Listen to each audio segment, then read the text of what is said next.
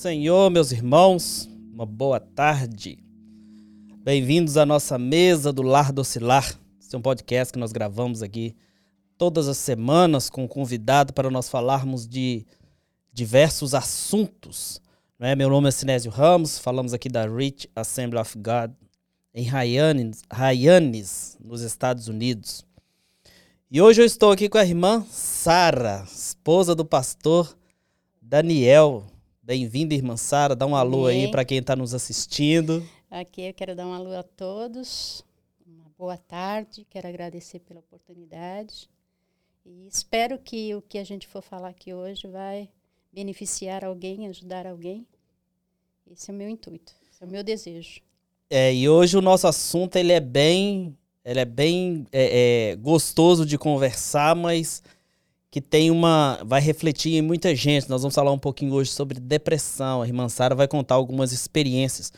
Eu quero te pedir, olha, você que está participando conosco, já dá um like, dá uma curtida aí no vídeo, é, compartilha com seus amigos. Nós vamos falar um pouquinho sobre depressão, né? E eu sei que tem muita gente que passa, ou já passou, ou está passando, ou tem alguém na família né, que está passando por estes, por estes momentos. E eu acredito que vai se identificar com você. Já temos várias pessoas aqui participando. Irmão Shinzo está aqui, né, irmão Arnaldo de Paiva, irmã Cida, Daniele Souza, Sônia Ramos, pedindo oração. Marisa de Campos, Zena da Silva, Vanessa, irmã Lete, Bia, Bia Adilson, irmão Edson Silva, Manuela Costa, Jaiminho, Aldine, tem várias pessoas participando, até muita gente, né? Graças bênção. a Deus. Isso é bom. Sim, ó, o pastor, eh, tem um pastor Daniel aqui também participa. ah, eu sabia, ele, ele participa de todas. Participa de todos, né? Deus abençoe, pastor. Ele está aqui da nossa retaguarda aqui é, Manuela Costa. Então você que tá aí, dá um, joinha, dá um like para nós aí, compartilha, nos ajuda. Isso é, faz com que nosso trabalho possa ser é, divulgado. A irmã Marisete falou aqui, olha, é, estamos precisando assistir e ouvir sobre isso sim. Exatamente, minha irmã. Nós vamos falar exatamente sobre isso. Irmã Sara, antes da gente começar aqui, a gente estava falando, a senhora estava falando sobre a situação da depressão. Yes. Recente, nós tivemos um, um, um, podcast aqui que nós gravamos também com o pastor Davi, Davi Gomes, falando, ele como psicólogo, né, não como que viveu, mas ele como um técnico que trabalha na área, ele ele estava falando sobre exatamente sobre esse assunto, sobre depressão. Foi muito bom. Eu assisti, gostei muito. Achei que ele devia falar mais. Falei para ele, inclusive, que ele tem que falar mais. Sim, eu, eu já convidei ele uhum. também e, e, a gente está preparando umas, umas outras coisas nessa área também. E a gente. Uma das, uma das questões que eu coloquei, que a gente deixou assim, muito, muito claro, que depressão não é só do capeta, não é só doença do capeta. Né? Apesar que pode ser participar disso, mas não é só do capeta, é uma falha realmente é no nosso organismo, alguma coisa que acontece no cérebro, uma deficiência, não é verdade? Que vai ah, levar a pessoa né, para essa situação. É, a, a, depressão ela pode vir de uma enfermidade. Por exemplo, se você tiver um problema de hormônio, é, você vai ter um problema de depressão. É, as mulheres, por exemplo, quando entram na menopausa, ela pode ter um problema de depressão. A mulher, por exemplo, quando ganha neném, ela pode vir a ter depressão pós-parto. Sim. Então, é um, é, é, pode ser um problema biológico e também pode vir de um trauma, né? Sim. A pessoa perdeu um ente querido. A, por exemplo, a pessoa foi abusada sexualmente. Sim. Tudo isso pode trazer o problema da depressão. Sim, sim. Né? É, é verdade. Então é uma consequência também, né? Porque tem muitos é, é, que demonizam isto, né? As pessoas, vê uma é, pessoa eu, com depressão. Eu, eu, me chateia muito porque eu tive lá por mais de 30 anos, né? Quase 40 anos na depressão. E eu ouvia muitas pessoas falando assim, quando via uma pessoa deprimida, ou com depressão, falar assim, é, o diabo aproveita das pessoas que têm depressão, né? É, o diabo tira vantagem, né? Mas do que, que o diabo não tira vantagem? o diabo tira vantagem de tudo. Se a pessoa tem um câncer, ele vai num momento na, na vida da pessoa tirar vantagem daquilo. É verdade. Fazer a pessoa sentir mal. É verdade. Por que, que eu tô com câncer? Se, né? questionar Deus. Não é? Não é? Então, a, a gente precisa parar. Eu, eu não gosto de ouvir essa frase. É. Sabe? Eu acho que o diabo ele tira vantagem de qualquer situação. Só você dá a brecha. É, é sim. Agora, por, por outro lado também, quando a gente convive com a pessoa que tem depressão, tem pessoas que acham que é, é frescura, né? É. Que é, que é coisa, é, é, é, coisa de, de pessoas, desculpa o termo, frouxas, né? né? Ah, mas você não, você não, não, não levanta, que não sei, mas não sabe o que Mas que... eu acho que a pessoa, quando pensa assim, é muito ignorante. Primeiro que a pessoa não conhece nem a Bíblia. Porque se você for na Bíblia, na palavra de Deus, você vai ver que o profeta, que o profeta Elias passou por um, um, um, um momento de depressão e Deus tratou ele com muito carinho. Sim. Deus não tratou ele assim como as pessoas tratam uma pessoa deprimida. E eu costumo brincar que Elias, ele, ele vai e, e mata os profetas de Baal de Azera, é 850 no total. E depois disso ele foge com medo da, da Jezabel não é? E nesse momento que ele entra e fala, Senhor, quero morrer. Isso é, leva isso é típico quando você, uma pessoa deprimida, lê a história de Elias, ela se, ela se identifica. Porque isso é típico de um depressi de, um, de uma pessoa deprimida. Eu, quando eu entrava em depressão, eu, chegava, eu podia dormir 15 dias. Meu Jesus. Eu podia dormir 15 dias, eu tinha muito sono. Então, quando ele fala que Elias dormiu, né? E aí o Senhor veio, manda um anjo preparar para ele pão e água. Eu, eu vejo é, é, essa figura do anjo, Jesus Cristo, porque Jesus Cristo ele é pão e ele é água. Né? Sim. E, e, e, o anjo vai lá, acorda ele com toda a paciência, não falou para ele, ó, levanta daí, você tem, você tem que criar coragem, sair, enfrentar. Não, ele foi lá e serviu, deu o pão, ele voltou a dormir, típico do depressivo. Sim, sim. O anjo volta lá novamente e Manda ele comer para ele ter uma caminhada de 40 dias. É verdade. Né? Então, o, o Senhor Jesus, Deus, ele não nos trata como o homem nos trata. Então, o Senhor entende essa parte da. da, da o, nós somos ser humano. Nosso cérebro adoece. Como o nosso coração adoece, como nossos rins adoece. Então, o cérebro não é um, um, ser espiritual que nós temos, que não adoece. E, e, e quando a gente tem um outro órgão do corpo que está doente, a gente vai buscar um especialista para cuidar desse determinado, desse órgão específico. E no caso da depressão também, a gente estava conversando com o pastor Davi, e ele falou: você precisa buscar um especialista, né, que é um psicólogo, que é uma pessoa que vai trabalhar com terapias, com Exatamente. conversas, né? Ou então com um psiquiatra, que aí ele vai repor a, o que você está precisando. Que, aquilo a, a química que, tá que, você precisa. Exatamente, aquilo que, que está desregulado em termos de, de né, no, no cérebro, né, que a, a, como a irmã falou, a química, né, aquilo que está, eu não sei o termo técnico para falar, mas isso que está faltando.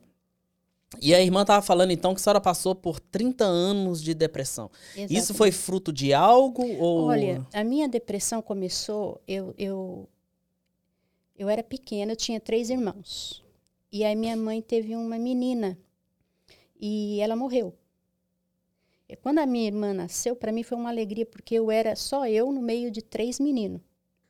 Então, é, ela morreu logo em seguida. É, antes dela tinha morrido uma tia minha, que foi uma morte muito traumática para a família.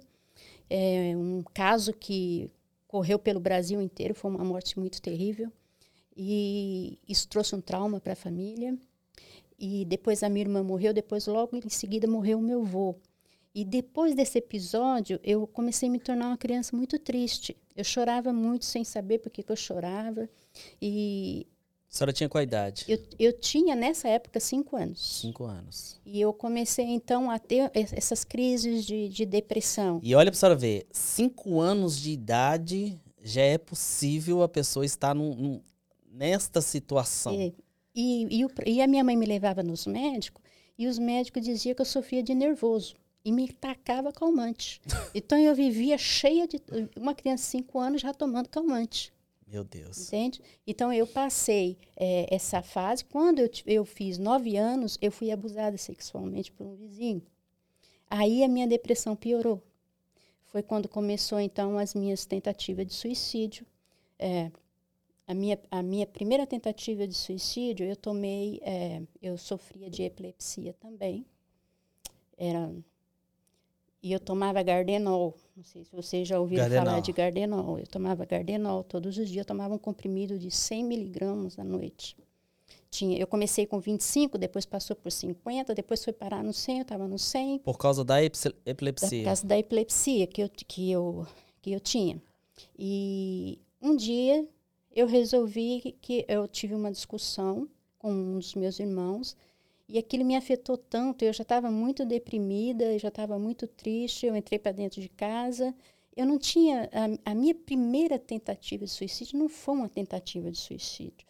Foi eh, o desejo de dormir, para não sentir o que eu estava sentindo. Porque se você. As pessoas não sabem, depressão dói muito. A dor da depressão ela é sufocante. Meu Deus.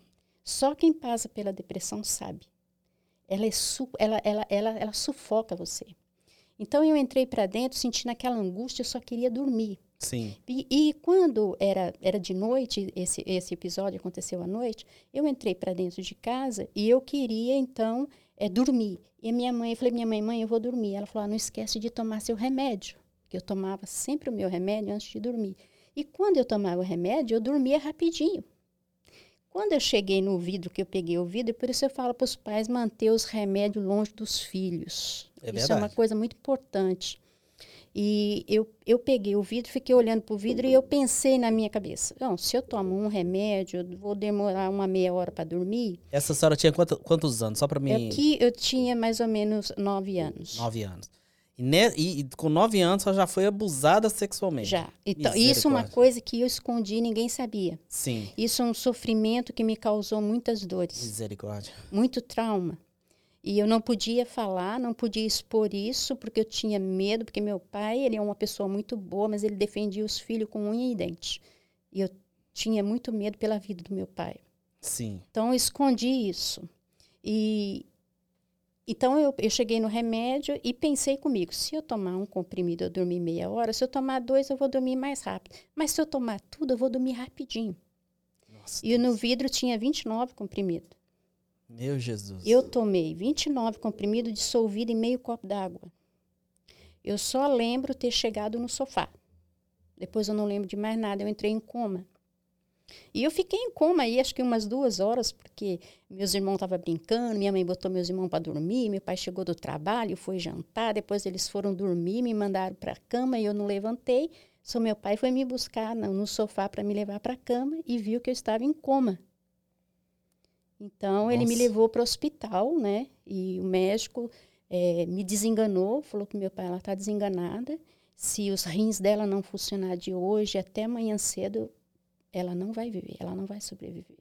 Mas graças a Deus a misericórdia do Senhor foi muito grande e os meus rins voltaram a funcionar, né? E o Senhor me deu essa oportunidade, então, de sair desse sufoco. Mas foram duas semanas em coma.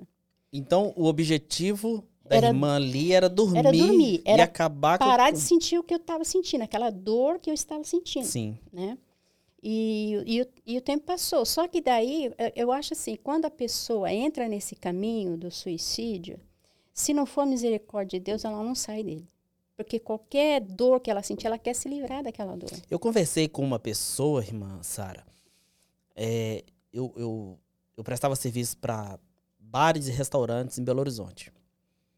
E tinha um, um dos gerentes de um restaurante que eu prestava serviço, restaurante chique, coisa fina. E esse rapaz, ele era muito alegre. Toda vez que chegava perto dele, ele estava sorrindo. Todas as vezes. Todas as Não tinha tempo ruim com ele. Quem olhava para ele falava assim, cara. Às vezes se assustava pelo excesso de, de sorriso que ele tinha, aquela boa Uhum. vontade, aquela simpatia, aquela coisa toda. E eu lembro um dia que eu recebi, eu, na verdade, eu, eu liguei, ou eu recebi uma ligação, acho que do, de um, do patrão dele, alguma coisa assim, do dono do restaurante, né? Pedindo para mim um suporte. E, e esse patrão. Aí eu peguei e falei assim: e, e Fulano vai estar lá? Ele falou assim: não, você não tá sabendo? Eu falei assim: não, o que aconteceu? Ele falou assim: nós achamos Fulano na garagem do prédio com a corda amarrada no pescoço, Uau. né? É triste, né? Aí eu peguei e falei assim, mas e aí? Ele falou assim, não. E aí, quando nós chegamos lá, ele tinha acabado. Então ele só tava roxo, a gente levou ele pro hospital. E eles conseguiram reverter o quadro dele. Né? Agora parece que ele já tá normal. Nós demos pra ele umas férias e tal. Uhum. E ele tá fazendo tratamento é, da, da questão da cabeça dele e tudo. E tá normal. Passaram alguns meses, eu fui, encontrei com ele. Aí eu conversei com ele, cumprimentei, porque ele era, ele era muito próximo, assim, né? A gente Uhum. conversava bastante. Às vezes a gente ia, eu ia no restaurante dele, a gente sentava pra almoçar e tudo, conversava. E aí ele, ele, ele virou pra mim e falou comigo assim, Sinés, eu vivia uma vida, uma farsa. Uma farsa. Eu vivia uma farsa. Eu estava sofrendo, entendeu? É, trabalho, filho e a minha mulher. Eu estava sofrendo com nas três situações. Trabalhava aqui para morrer, chegava em casa, meu filho me dando trabalho e minha esposa também, eu com problema com a família. Uhum. Então isso me levou a eu querer parar com esse sofrimento que eu estava é, é, sofrendo. Por quê? Porque o trabalho eu estava no estresse. O restaurante tinha acabado de abrir é, é, lá, então é- era aquele estresse de início de coisas, de, de, de implantação de restaurante. A família dele também com problema, ele com problema na família. Então ele falou assim: eu não sei o que, é que eu vou fazer, eu vou, eu vou, eu vou dar um jeito de dar cabo nisso, porque aí eles arrumam outro para fazer. E aí foi onde eh, a gente estava conversando, ele falando comigo, eu não tinha muita experiência nessa área de, de, de conversar com as pessoas, assim, dar um conselho, né? Aí eu só sei que eu falei com ele assim, e, e você precisa de Jesus também. Né? Porque se vo- quando você entende que Jesus, ele, ele é o seu salvador, você automaticamente você tem uma paz no, no coração Né? Exatamente. e te ajuda você a tirar essas, às vezes esses pensamentos ruins, mesmo que você esteja passando por isso, mas pelo menos esses pensamentos ruins que o inimigo está querendo tirar a sua vida, isso aí, é, é- é- essa paz, ela, não- você não vai pensar dessa forma. Isso, isso foi o que aconteceu comigo, porque eu, depois dessa, dessa tentativa de suicídio, eu tentei mais quatro vezes. A pior, a pior de todas foi a última, que foi quando eu já estava casada. Você tava- tentou cinco vezes suicidar. é, eu já estava casada, estava com um mês de casada e achei que eu não ia ser uma esposa boa para o meu esposo. Achei que eu ia dar trabalho para ele, porque eu ouvi isso a vida toda, né, que eu dava muito trabalho por causa desse problema mesmo da depressão. Eu ouvia muito, muito assunto assim, "Ah, essa menina só nasceu para dar trabalho, conversa assim, Meu né? Jesus. Então, isso também me afetava. Então, eu, a, a, a minha autoestima não existia. Eu não tinha autoestima nenhuma. Então, eu comecei a botar na minha cabeça que, que eu ia ser uma negação como esposa também. Foi então que eu, eu fiz a pior besteira da minha vida. Eu me queimei. Eu não vou entrar em detalhe porque é, é muito triste, Sim. sabe? Eu me queimei e eu fui parar no hospital com, hum, vou dizer, 80% do meu corpo queimado. Só não me queimei as costas. Eu queimei todo o meu, todo meu corpo foi queimado. Meu cabelo, meu rosto, meu tudo, meus braços, minhas pernas. Fiquei numa situação que eu não podia nem tomar soro, porque eles não não tinha lugar para botar é, a, a chaveia em mim, porque era tudo queimado. Não tinha como botar Sim, agulha sim. e botar um negócio ali para segurar a agulha. Não tinha. E eu, eu, quando dei entrada no hospital, quem me socorreu foi meu esposo. Ele me socorreu, me levou para o hospital. E no, no hospital me mandaram para. Eu passei dentro de uma ambulância, eu passei mais ou menos em cinco hospitais. O meu caso era tão grave que os hospitais não me aceitavam. Nossa, Deus. Mandava ir me levar para um hospital de recurso melhor. Até que eu cheguei num hospital pequenininho, hospital chamado Aban, hoje é Framingham. É, e o diretor desse hospital me viu. E ele, quando ele me viu, ele sentiu pena de mim de estar naquela ambulância para lá e para cá. Ele disse: "Não, ela fica. Eu vou cuidar dela". Mas ele falou para o meu marido: "Ela só tem 12 horas de vida. Ela não aguenta mais do que isso". E mas eu sei que quando eu cheguei no hospital, eu estava muito mal, mas eu estava consciente. Eu sabia o que eu tinha feito e muito arrependida. Tem um ditado que fala assim que se arrependimento matasse, eu tinha morrido. O arrependimento genuíno, ele dói. Sim. E eu senti uma dor do meu arrependimento, de arrependimento tão grande que eu só sabia chorar. Até o médico ele falava para mim assim, Sara, ele, ele pensava que eu estava chorando por causa da dor, porque a dor da queimadura, gente, não tem explicação. Não. Tá? E, e ele achava que eu estava chorando por, por causa da dor. Então ele falava assim para mim, Sara, não chora, grita. Porque eu, quando você chora, eu tenho vontade de chorar também. Entendi. Um, sabe, um, um, um, Deus preparou aquele médico para cuidar de mim, né? E ele cuidou de mim e, e eu fiquei, eu, eu quando o primeiro dia que eu cheguei no hospital, depois de ser tratada, de, eles me colocaram em um quarto sozinha, eu não podia. Ele fez um tratamento experimental em mim e que funcionou, deu certo, que antigamente queimadura era tratada com, com, com creme, né? Eles passavam umas pomadas e depois enfaixava toda a pessoa. Aí quando ia tirar a faixa, a pele saía de novo e a pessoa demorava muito tempo para, para, para sarar, né? e, no, e, tinha que fazer enxerto, aquelas coisas todas. Então ele falou assim: Eu vou fazer um tratamento com você com mercúrio cromo.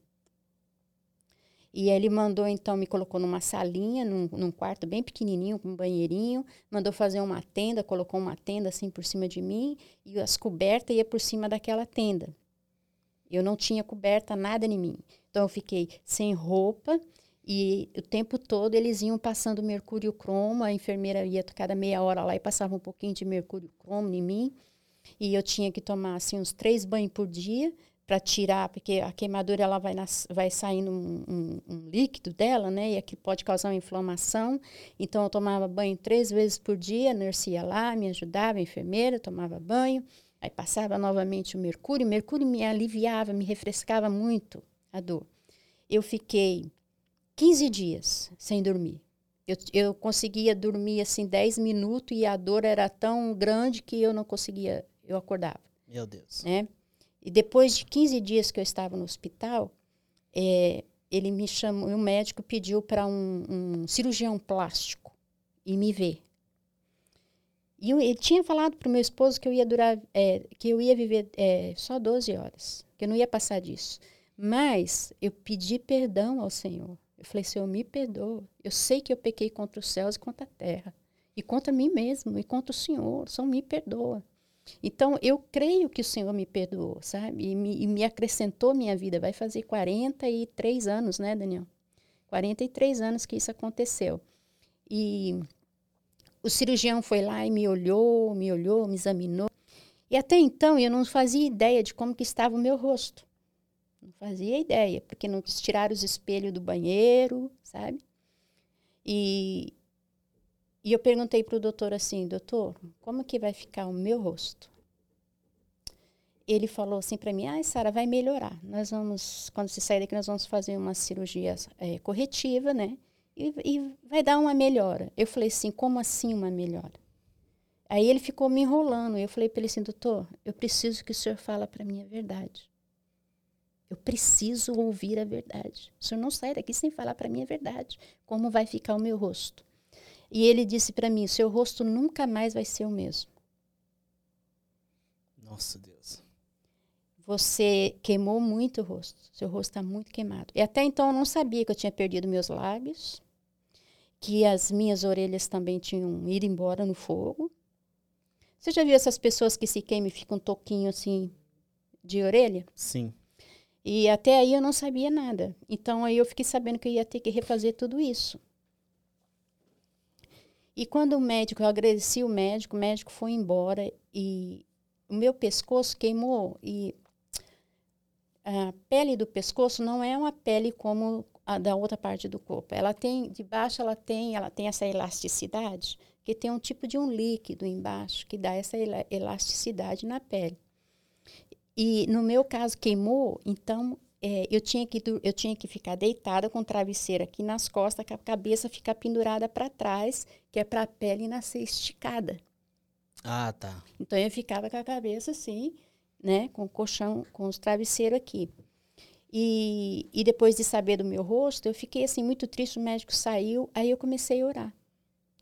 Eu pedi ao Senhor, mais uma vez eu implorei ao Senhor, Senhor, me perdoa. Mas eu, eu quero te pedir perdão, eu quero te pedir, em nome de Jesus, que o Senhor não permita que o meu rosto fique nenhuma marca. Eu sei que eu não tenho esse direito de pedir isso para o Senhor. Sim. Mas o, o resto do meu corpo não me importa. Mas o meu, meu rosto, Senhor, devolve ele para mim. Eu fiz essa oração. E quando eu fiz essa oração, eu senti vontade no meu coração assim, de cantar um hino. E eu tinha um hino que eu gostava muito, e eu comecei a louvar aquele hino, mas eu comecei a louvar a Deus com uma voz alta. Tanto que as nurses, as enfermeiras vinham na porta e ficava e uma, eu escutava uma falando para a outra como que ela consegue nessa situação cantar nessa nessa nessa nessa nessa dor que ela está sentindo, nessa angústia que ela está vivendo. A senhora lembra de qual hino que era? Lembro. Qual que era? Era um hino, uh, se não me engano, era da Zilanda. Ele fala assim. Nas horas de tristezas e desespero, quando tudo aqui parece terminar, Jesus é meu amigo inseparável. Vai, aí vai. E eu comecei a louvar o Senhor com esse hino. E na metade do hino, eu não lembro mais de ter terminado o hino, porque eu adormeci. E eu dormi pelo menos umas 12 horas. Foi a primeira vez que eu consegui dormir. Depois que passou de, mal. Depois de 15 dias. Depois de pedir perdão para o Senhor. E o meu tratamento demorou seis meses no hospital. O que a senhora. É, é, eu, eu quero fazer uma pergunta agora é, relacionada a esse sentimento. Porque antes a senhora tinha na cabeça, não vou ser uma boa esposa. Yes. Não quero ser uma boa esposa. Né? A gente cresce com isso. Eu já fui, já falaram comigo que eu não ia servir para fazer pra, sabão, né? Para fazer sabão. tem, moçada, tem gente. É, é, isso aqui, olha, eu vou, vou falar para quem tá nos assistindo aí. Tem gente que é melhor você ficar com a boca fechada do que você abrir a boca para poder amaldiçoar o outro. É. Você não sabe da forma que o outro vai, vai receber, receber, vai receber, aquela crítica que você está é, fazendo. Sabe por quê? Porque às vezes a pessoa está passando por um problema tão difícil, a pessoa já está num estado de depressão que ela nem sabe. E só sabe o peso da cruz é, quem carrega quem a carrega. cruz. Então aí a pessoa começa a ouvir coisas negativas a respeito de si, a autoestima dela já está baixa. Sim. Ela vai. Com certeza. Sabe? É difícil. É sim. Então, a senhora tinha esse sentimento de, de que não seria uma boa esposa, porque isso estava incutido, né? Yes. Todos que chegavam, né? Eu tive uma infância bem difícil. Sim, aí a senhora se queima. É, é... Porque esse negócio do, do, das pessoas que tentam suicídio, elas sempre vão procurar uma coisa pior. Elas começam com uma coisa assim, um comprimidinho a mais aqui, e vai aumentando. E, e chega assim um ponto da pessoa ter coragem de fazer o que eu fiz. E uma, mais uma, é, cortando assim, né, rapidinho, é porque, é, mas fora isso, a senhora também tentou outras coisas? Tipo, se cortar, cortar o, o punho, se machucar, machucar o seu corpo para Não, eu, quando eu tentava, eu tentava para acabar mesmo. Okay. Porque eu, eu falo assim, porque por mim mesmo já, já passava, vou cortar o punho, vou... Não, isso Você querer tirar a dor com uma hum. outra dor. Não, isso não, isso não. não? Isso eu nunca passei. Então, eu quero fazer a pergunta para a irmã, mas antes, deixa eu dar só atenção para a irmã que está nos acompanhando aqui. Ela chama Ma Marisete. Eu não sei falar o segundo nome, não, irmã. Me desculpa, tá? É Hunton. Alguma coisa assim.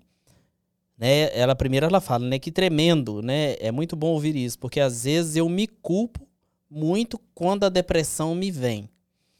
E aí ela fala de novo, né? Eu fui abusada entre 5 e 6 anos e carreguei essa culpa por anos. É, é, ô, ô, irmã, é, a gente sente muito, né? E, e, e, a gente vê hoje que tem pessoas, homens, né? Que para mim não tem é, é, humanidade nenhuma, não. caráter nenhum, né? Para poder fazer uma coisa com uma, é, com uma criança de 5 ou 6 anos de idade. Mas voltando aqui, a minha, a minha pergunta, a irmã antes estava com essa intenção de não viver porque poderia não ser uma boa esposa. E depois a irmã queimou e a irmã pediu perdão. Me arrependi. Se arrependeu, né? E pediu perdão a Deus e foi perdoada. Até porque o rosto da irmã, para mim, tá normal. Então, foi, foi bem interessante, porque um mês depois que eu havia me queimado, minha, meu rosto, meus lábios estavam normal, a minha orelha estava normal, ninguém entendeu o que, que aconteceu, né? O meu corpo estava ainda todo em carne viva, mas o meu rosto, depois de um mês, estava perfeitamente normal. A única coisa que ele ficou, ficou com a pele muito branca. Assim, sabe? Bem branca, que nem cor de leite. E aí, quando eu saí do hospital, o médico, então, falou para mim, você não pode tomar sol no rosto por seis meses para poder a cor do seu rosto voltar ao normal. Melanina. É. Então aí, quando eu saía de casa, eu cobria o meu rosto. Mas foram seis meses sem pegar sol quando eu saí do hospital. E, e, e essa, essa consciência agora do casamento? Não, mas daí quando eu saí do hospital, eu já saí com outra perspectiva. Ah, sim. Né? Que eu precisava melhorar. Só que até então eu não sabia que esse problema que eu tinha de eu ficar tentando suicídio, essas coisas, era depressão. Eu não fazia ideia que eu sofria de depressão. Irmã, é, antigamente a gente não ouvia falar em depressão. Não. Há 40 e poucos anos é. atrás, eu, assim, eu, eu tenho a 46. A gente acha que depressão, gente, hoje em dia você vê as crianças com depressão, você fala assim, nossa, hoje até as crianças têm depressão. Naquele tempo também tinha. Sim, sim. É que as pessoas não falavam. Eles chamavam de melancolia melancolia. E outra coisa, achava que a gente estava endemoniado. Também. É, Também. demônio. Eu sofri muito isso é, na igreja, eu sofri, eu sofri muita rejeição na igreja, eu sofri muita rejeição na família por causa disso também.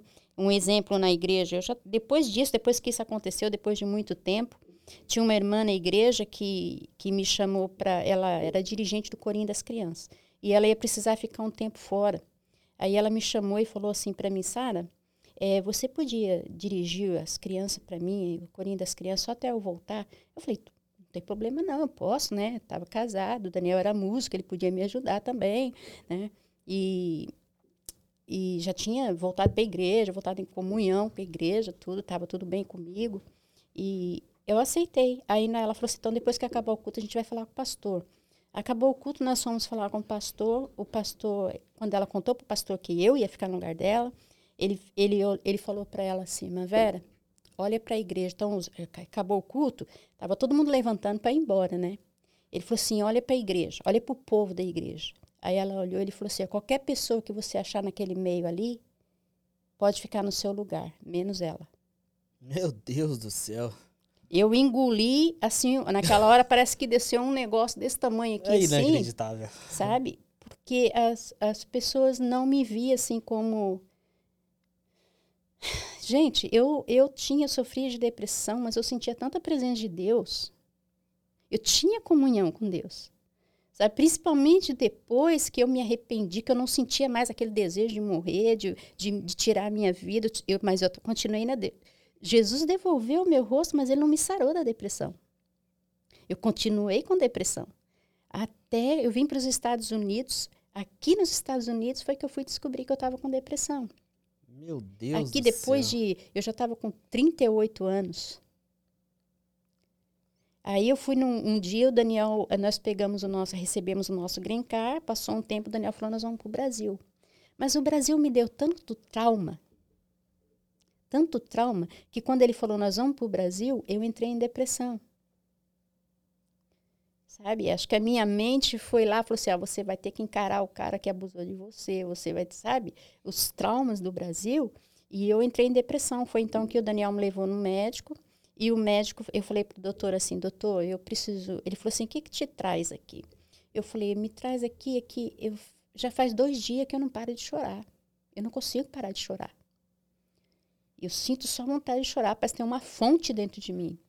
E aí ele pegou e falou assim para mim, eu falei, eu vou viajar, eu vou pro Brasil e eu preciso parar de chorar. Como Sim. que eu vou viajar chorando desse jeito? Ele falou assim para mim, sabe? Eu lembro como se fosse hoje. Ele pegou minhas duas mãos, assim, estava sentado, ele foi, pegou minhas duas mãos. Você não vai para lugar nenhum. Você não vai para o Brasil. Você vai cancelar a sua viagem. Porque você está muito doente. Você precisa de tratamento. Aí eu falei, mas eu tô doente, o que que eu tenho? Ele falou, você tem depressão. Aí eu falei, peraí, depressão? Aí ele começou a perguntar para mim quanto tempo que eu tinha essa coisa de ficar chorando. Eu falei, desde que eu me conheço por gente. Sim. Né? O médico, eu senti assim que o médico sentiu compaixão de mim naquela hora. Ele falou, Sara, nós vamos tratar de você agora. Foi aí que eu comecei a tratar da minha depressão. Foi aí que eu descobri que eu tinha depressão. Aí nós fomos para o Brasil, nós marcamos a passagem mais para frente, nós fomos para o Brasil e a, gente, a pessoa que tem depressão, ela tem que aceitar uma coisa, ela tem que aceitar que ela tenha depressão. Sim. Porque a maioria das pessoas que tem depressão não aceita que tem depressão. Então a pessoa tem que aceitar que tem a depressão e tem que querer ajuda. E às vezes até se isola, né, irmã Sara? A pessoa é. que. Não, não é, a, a, a, pessoa deprim, a pessoa com depressão ela é muito discriminada. Muito. Eu era muito discriminada nas igrejas que eu passei por causa do meu problema de depressão. Muito, sabe? E você quer ver muito triste para um depressivo? Até se tiver algum pastor me ouvindo, ele pensa nisso que eu vou falar. Você está sentada num banco, você vai para a igreja, num estado, você vai na igreja rindo, todo mundo acha que você está ok. Mas dentro de você está aquela dor da depressão. Você está ali esperando que Deus vai, de alguma maneira, falar alguma coisa que vai dar um alívio, para Deus vai te libertar aquela noite. Você vai para a igreja esperando alguma coisa do Senhor. Aí sobe o pastor na igreja e começa a falar que depressão não é de Deus, que crente não tem depressão. Aí, sabe? Aí você sai da igreja não querendo nunca mais voltar para a igreja. É, eu, eu falo para a irmã, eu, eu. Eu passei muito isso. Você se sente um bicho, né? Você fala assim, eu não sou humano. Eu sou, eu sou, é verdade. sou algo de, de outro, eu de outro eu, planeta. Eu sou um estrovo, eu sou um é, estorvo eu não presto, nesse mundo. Né? Sabe? A, a, sua autoestima, você sai da igreja arrasado.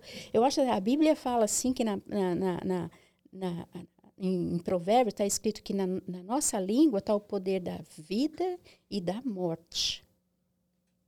Oh. Sabe? Então, a gente tem que usar o púlpito para levar é. palavra de vida. Irmã, eu, eu vou algo que eu falei pro, pro Sinésio essa semana. Eu não sei se foi essa semana.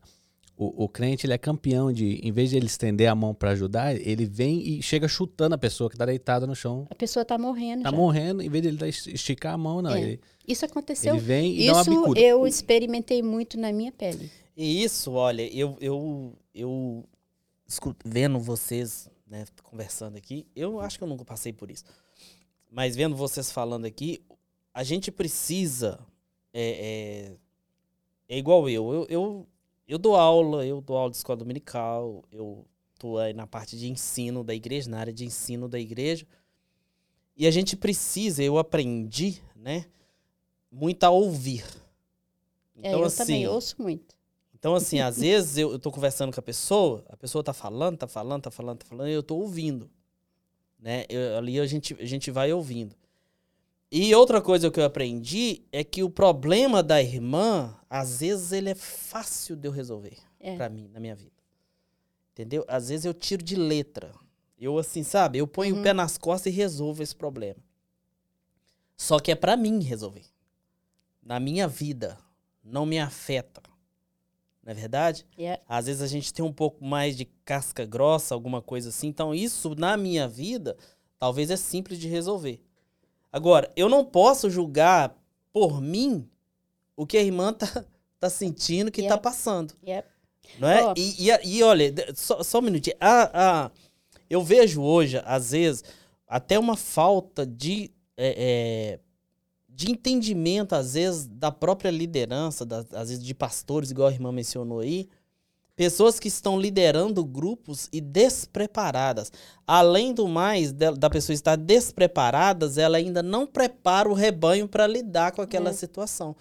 Né? Por quê? Porque é, mais, é muito mais fácil, irmã Sara, eu virar para a irmã e falar assim: a irmã é esquisita, eu vou deixar de lado. É. Do que eu aproximar da irmã e perguntar o que, que Estender tá mão. Yeah. perguntar o que está Yeah. acontecendo. Yeah. Restaurar, porque nós, como servos de Deus, a Bíblia fala, né? Carregar a cruz uns dos, Um dos outros. outros. Andar junto. Isso aqui é tá andando junto. É. Peraí, tem um problema, é o irmão em Cristo e é a parte do corpo que está doente. É. A gente não vai deixar para trás. É. Eu ouvi uma frase que soou muito forte para mim, que nós somos o único exército que deixa um soldado ferido para trás. É. Em qualquer situação. É. Porque muitas das vezes nós preferimos apontar o dedo do que estender a mão. Não é verdade? E aí fica aqui meu, o meu apelo mesmo, né? Se tiver algum pastor nos assistindo, alguma coisa assim, que procure entender. Eu sei que tem pessoas que são é, é, é, é, chatas, tem pessoas que são é, aborrecidas, né? E tudo. Eu, lá em casa eu costumo acho dizer o seguinte, Por olha. trás de tudo isso sempre tem uma razão. Claro, com certeza. E às vezes eu olho para os meninos, para os meus filhos, e às vezes eu sei quando eles estão fazendo pirraça. Então, quando eles estão fazendo pirraça, eu dou uma pressão, a pirraça passa. É. Agora, quando não é pirraça, aí não, peraí, peraí. Então tem alguma coisa aí, nós vamos resolver. É, nós o vamos... Daniel sempre fala, às vezes a gente vê a foto da pessoa, mas não vê o filme. É, Né? ele, ele já me deu um conselho desse negócio de filme aí, que é muito bom. É, Eu- Ele fala, falar. ele sempre Só fala, você é. vê a foto da pessoa, mas você não sabe o que a pessoa passou, o que, que a pessoa está passando. Você não vê o filme da pessoa. É verdade. Então a gente tem que tomar muito cuidado mesmo. Então, aí o que aconteceu comigo? Quando o meu médico falou para mim que eu tinha depressão, eu tive, eu pus dentro do meu coração que eu queria sair dela. Eu preciso sair da depressão. Aí eu nós fomos para o Brasil e eu comprei uma quantidade de, de livros de, que, sobre depressão que eu queria aprender. Eu queria saber o, o que, que eu podia fazer para me ajudar. Sim. É, só uma perguntinha, irmã Sara, desculpa interromper a senhora. Mas durante esse processo, alguém, assim, o pessoal da igreja, liderança, irmãos em Cristo, alguém tentou estender a mão para a senhora e te ajudar? Nunca. Mas nunca porque eles não sabiam, ou nunca porque não queriam Não. lidar com a senhora? Nunca. Nunca ninguém me ajudou. Mesmo É. sabendo. Nunca ninguém me ajudou. Eu tive muita crítica. Sim. Que eu não era. eu, eu tô sabe? perguntando porque Normal. às vezes a É, gente Muita crítica. Eu recebi muita crítica. a muita gente passa por crítica, certas coisas sozinhos, É, então e nem mas- todo mundo sabe. Mas eu então- também acredito que Deus tem um propósito em todas as coisas. Com certeza. Se eu passei sozinha, é porque era propósito de Deus. Entende? Eu, eu, eu vejo dessa maneira. E eu procurei a minha cura, assim. Eu fui para o Brasil e vim com uma mala de livro sobre depressão, porque eu queria aprender sobre depressão. Eu, eu hoje eu vejo a depressão assim, ó. Você vê uma árvore muito linda, muito linda, cheia de folha linda. Aí você vai e planta no pé daquela árvore uma aquela planta que cresce assim, como que chama? É, Trepadeira. uma trepadeira. A trepadeira ela vai crescendo naquela árvore, ela vai crescendo naquela árvore, ela vai crescendo. Quando ela cobre toda aquela árvore, ela consegue matar a árvore. Por que, que ela mata a árvore? Porque a, a árvore não consegue mais respirar. Ela sufoca a árvore. Eu vejo a depressão assim. E, e para você arrancar essa, é- é- essa trepadeira da árvore, tem um, tem um cuidado muito especial. Que tem trepadeira que tem, que tem espinho. Então você tem que ir cortando ela devagarzinho. Você não pode chegar e puxar ela, porque você vai quebrar a árvore. Então você tem que ir devagarzinho e, e- e- e cortando aqueles, aqueles galhos de, da trepadeira para poder liberar a árvore. Além a de depressão que- é a mesma coisa. Além de umas que enfia pra dentro da árvore ali algumas raízes, alguma coisa É, tipo de e raiz. é, é muito complicado. Então, aí, para a pessoa se livrar da depressão, é devagar também. Eu, eu fui para o Brasil, fui aprender sobre depressão. Cheguei em casa, me enfiei a cara nos livros. Saber, eu queria saber, eu queria saber o que, que eu tinha que fazer para me melhorar. Daí, eu comecei a entender que havia doenças que podia levar a pessoa à depressão. Né? E eu tinha algumas enfermidades que eu tinha desde criança. Né? Eu tenho, por exemplo, eu tenho alergia a remédio de dor. E eu não sabia, nunca soube. E um das, uma das coisas que remédio de dor me faz é me dar depressão. Se eu tomar Ah, remédio tá. de dor, eu tenho, eu, tenho depre, eu tenho depressão. E eu sempre tive muita cólica de rim, eu tive muitos problemas. De, então, eu vivia socado no remédio de dor. Sabe? E, e o remédio de dor me dava depressão e eu não fazia ideia. Então, além de eu ter esses traumas, Sim. Eu tinha algumas enfermidades que me causava então a depressão que eu não sabia. E a senhora ingeria esses remédios Sim, pensando que seria que uma... estava fazendo bem para mim, estava fazendo mal para mim. Por isso que eu acho que quando a pessoa está com depressão, a pessoa que tem algum problema de saúde, vai no médico, pergunta para o médico, doutor, essa- esse, esse meu problema de saúde pode me, me trazer a depressão? Porque se trouxer, você pode fazer um tratamento paralelo. Sim. Você vai tratar daquela enfermidade, você vai tratar da sua depressão também. Porque isso pode acontecer. E, e aconteceu que então eu comecei a descobrir coisas sobre mim mesma. E aí também fui para a Bíblia. Falei, Senhor, porque a Bíblia fala que a gente tem que renovar o nosso, a nossa mente. A nossa É mente tem que verdade. ser renovada. E a minha mente não estava renovada. A minha mente estava vivendo num passado, num passado cheio de trauma, cheio de falta de perdão, Sim. né? E a minha, a minha mente não estava legal. E a, a, a, o meu cérebro, ele é, que nem a gente fala, eu estava conversando com o Daniel ontem, o cérebro é um computador. E a nossa mente é as- os aplicativos que a gente coloca lá dentro do, do, do, do nosso computador. Qual o Sim. aplicativo que eu estou colocando no meu computador? É um aplicativo de perdão? É um aplicativo de amor? É um aplicativo da palavra de Deus? Até de renúncia. Um aplicativo de renúncia, até de perda às vezes, Sim. que às vezes a gente tem que perder para ganhar, Sim. né? E aí eu comecei a trabalhar, na, me pedia para o Senhor, Senhor, me ajuda a renovar minha mente, ajuda a renovar minha mente. E comecei então a, a começar a perdoar essas coisas do meu passado. Sabe? Fui, Deus foi, eu, Deus foi, foi mostrando para mim. Ó, Sara, você tem que perdoar aqui. Ó, Sara, você tem que perdoar ali. Ó, Sara, você tem que perdoar lá.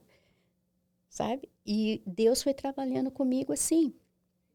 Aí depois eu descobri que eu, tava, que eu tinha esse- essa alergia do, do remédio de, de, de dor. E eu vivia no remédio de dor, porque eu tenho muito problema de coluna, eu tenho problema nas juntas, né? Eu tenho muita artrite, eu tenho artrite quase do que no corpo inteiro, na bacia, no, no shoulder, na minha, minha coluna toda é cheia de artrite. Então, estava com muita. é, é, é, Sentindo dor sentindo muita dor, tinha que tomar, tava, tava analgésico. tomando muito analgésico. E quando eu descobri isso, eu fui no meu médico e eu falei, eu não quero mais tomar remédio de dor. Mas você precisa tomar remédio de dor, sabe? Eu falei, eu não quero mais tomar remédio de dor. Porque eu, eu fiz um, um uma, uma biópsia, numas alergias que me deu no corpo, e eu fui descobrir que era o remédio de dor que estava me dando, que eu tinha alergia, e que também estava me dando essas, essa reação na minha, na minha pele. Falei, não, não quero mais tomar remédio de dor. Mas por que? Eu falei, porque a, o remédio de dor me dá depressão. E eu prefiro a dor do que a depressão. Nossa Deus. Ah, você tem uma ideia? Eu tenho, eu tenho, eu tenho artrite nos meus ombros. De vez em quando eu tenho que tomar uma injeção de esteroide, porque eu trabalho com, com a mão e tem dia que eu não consigo levantar o braço, nem para pentear o cabelo, porque dói muito, né? Mas eu limpo casa, gente, né? E aí o médico falou assim: então você vai ter que conviver com a dor. É. Você tem que aprender a conviver com a dor. E, e eu tenho feito isso. É, a minha coluna, ela, é- ela, eu tenho artrite na coluna, eu tenho no meu pescoço três hernias de disco, eu tenho na minha lombar três hernias de disco, eu tenho no meu tórax dois, dois hemangiomas, que são, é, é, são uns tumores feitos de vaso sanguíneo, mas que eles estão dentro do osso. Tá dentro, e isso é um problema que pode vir até quebrar o osso da minha coluna. Estou com, eu tenho escoliose, né, que está virado para o lado direito. Escoliose, você sabe, ele tira, tira a costela do lugar, ele tira a bacia do lugar, quando, con- con- conforme a, a coluna vai, Tortando. vai entortando, a- a- vai saindo tudo do lugar. Então é muito dolorido. Eu vivo uma vida dolorida. Mas eu prefiro essa dor do que a dor da depressão. Porque a dor da depressão ela é sufocante. É, gente, entre escolher uma coisa e outra, pelo menos se estiver bem consigo, né? Sabe? Mesmo, E eu, eu, tô, eu, eu tenho aprendido a conviver com isso. Sabe? Já não é tão difícil para mim como era antes. Mas não existe outros, outros, talvez, Eu é, tenho- essas eu- garrafadas ou alguma coisa assim que Nunca tentei, não. pra... Eu, eu que, eu que os médicos me dão é, três vezes por ano, eu posso eu, eu tomo uma injeção de, de esteroide, né? Eu tomo, às vezes, tomo uma aqui no pescoço, quando o pescoço está doendo muito, tomo no pescoço, às vezes no ombro, quando o ombro dói muito, mas eu só posso tomar três por ano, não se pode tomar mais do que isso. E- mas eu e, e depois que eu comecei, então, a, a, eu tirei o remédio de, de, de dor da minha vida. Depois que eu tirei, eu, eu tenho alergia a glúten. Não posso comer glúten. Porque se eu comer glúten, é, hoje, eu- eu- amanhã eu amanheço com dor de cabeça e para baixo. Sim. É uma coisa que ah, dá depressão também. Então, eu não como glúten. Cortei o glúten. Cortei o remédio de dor. Perdoei aqueles que fizeram mal para mim. E me tornei uma pessoa livre da depressão. Glória a Deus. Eu sou livre, eu sou uma pessoa livre. Está aqui meu esposo, pode perguntar para ele. Eu, eu tenho tristeza? Tenho. Mas a tristeza não me impede de levantar da cama e trabalhar. A tristeza não me impede de, de fazer qualquer coisa, de vir para a igreja. Porque antigamente a, de- a, a, a- tristeza da depressão, ela, é- ela, ela, is- ela, fa- ela pega você e ela põe você na cama mesmo que você queira, você não tem força, você não tem energia para sair da cama. É verdade. Não tem. Isola, né? A pessoa se quer É. ficar isolada ali, curtindo. Não é curtindo, mas que a pessoa quer ficar isolada, não quer contato com ninguém, até porque devido à rejeição também que tem, né? As pessoas, ah, a pessoa é estranha, a pessoa é esquisita, a pessoa é assim, a pessoa é assada. Mas é, eu acho assim, é, hoje em dia eu penso bem diferente, sabe, do que eu pensava antes. Antigamente essas coisas me afetavam muito. Eu acho que já pela minha autoestima ser muito baixa, né, me afetava muito. Hoje em dia não, sabe? Eu já eu aprendi a olhar as pessoas de uma maneira diferente. Mesmo que as pessoas às vezes não me aceitam, me rejeitam, sabe? Eu quando a pessoa me rejeita, eu oro muito por ela. Eu peço ao Senhor que dá graça, eu abençoo, sabe? E, eu- e, e eu sinto livre dessas coisas. Eu não me sinto mais deprimida, eu não me sinto é, mais com depressão. A senhora aprendeu a amar. Aprendi. Eu, tro, eu botei um. um- eu, eu, eu botei um. Como falar? Um update novo no meu. Atualizou os arquivos tudo. Atualizei, ó. Atualizou tudo. ó. né? É verdade. Irmã? Sara, é, é, pra quem tá nos, nos assistindo, o que, o, o que que a senhora recomenda, por exemplo, igual senhora, porque assim, perdoar não, não é fácil. Perdoar é decisão, né? Não é, não é coisa que eu tô eu achava, sentindo. eu achava assim, ó. Eu achava assim, ó. Que o perdão era assim. Um dia eu tinha que amanhecer de manhã assim com um desejo de perdoar, Perdoar. alguém. Mas se você vai ver quando Jesus fala assim que nós temos que amar o nosso próximo como a nós mesmos, né? E que você, quando você olha que Jesus, Jesus falando isso, como é que você vai, vai sentir para perdoar alguém? Você não, você tem que tomar uma decisão. Isso é uma decisão. Você tem que amanhecer um dia e falar assim: não, hoje eu vou perdoar aquela pessoa. Isso é um aplicativo novo que você vai colocar no teu cérebro e o teu cérebro vai fazer. Você vai colocar na- na- no, seu, no, seu, no seu cérebro, ele vai ter que rodar isso aí. Tá vendo, gente? Porque tem pessoas que falam, eu não perdoo mesmo. Eu não perdoo mesmo. E o problema da falta de perdão é que a pessoa carrega mais males no corpo dela do, quem, do, do que de quem ela não sabe, perdoa. você sabe o que, que o perdão ele faz? Ele liberta você. Sim, Ele não liberta o outro que você perdoou. Ele liberta exatamente. você. Ele faz você uma pessoa free, livre. Você, aí você fica livre de carregar tudo isso. Que, nem eu fiquei, eu fiquei é, todos esses anos sem ninguém saber que eu tinha sido abusada. Ninguém sabia, nem meu marido sabia. Nossa, Deus. Aí um dia eu, eu liguei para minha mãe, depois que eu descobri que eu estava com depressão tudo, eu liguei para minha mãe e falei assim, eu preciso resolver essa coisa. Eu preciso resolver isso. Eu liguei para minha mãe e perguntei, minha mãe, e fulano de tal? Minha mãe falou, ele morreu. Já faz uns tempo que ele morreu, porque ele já era uma pessoa de idade. Ele morreu, já faz um tempo que ele morreu. Você não sabia, não? Eu falei, não, não sabia. Aí, eu contei para o meu médico. Meu médico, que, o que tinha acontecido comigo e que o camarada tinha morrido, tudo. Aí, o, o, o meu médico falou assim: Você já falou isso para tua família? Eu falei: Não. Minha família nem sabe que eu fui abusada. Aí, o meu médico chamou o meu esposo, chamou os meus filhos e uma nurse. Nós sentamos, uma enfermeira, né? Nós sentamos numa mesa. Aí ele falou para mim: agora você conta para sua família. Aí foi aí que eu contei que eu tinha sido abusada, né? É, contei para meus filhos, minhas filhas choraram bastante, né? Foi e quando eu fiz isso é como se eu tivesse tirado das minhas costas uma tonelada. Nossa Deus. É. E perdoei, sabe? Essa pessoa, perdoei, perdoo ela no nome de Jesus. E, E e é o que o perdão faz. O, fe- o perdão liberta. Liberta. Você tira o peso, né? Imagina você pega uma pedra, segura ela na mão, fica com ela na mão. Os primeiros minutos, você não vai sentir incômodo nenhum. É. Eu já fiz essa dinâmica. Então, nos primeiros minutos, você não sente incômodo nenhum. Mas pega uma pedra, não muda de mão, não. Fica só segura numa mão. E segura ela pra você ver. Uma hora, você não tá aguentando aquilo ali na sua mão. É. Você não tá aguentando. E agora, quando você fala assim, vou jogar fora a pedra que você joga fora, olha o alívio que não dá. É. Eu tô falando porque eu já fiz essa dinâmica.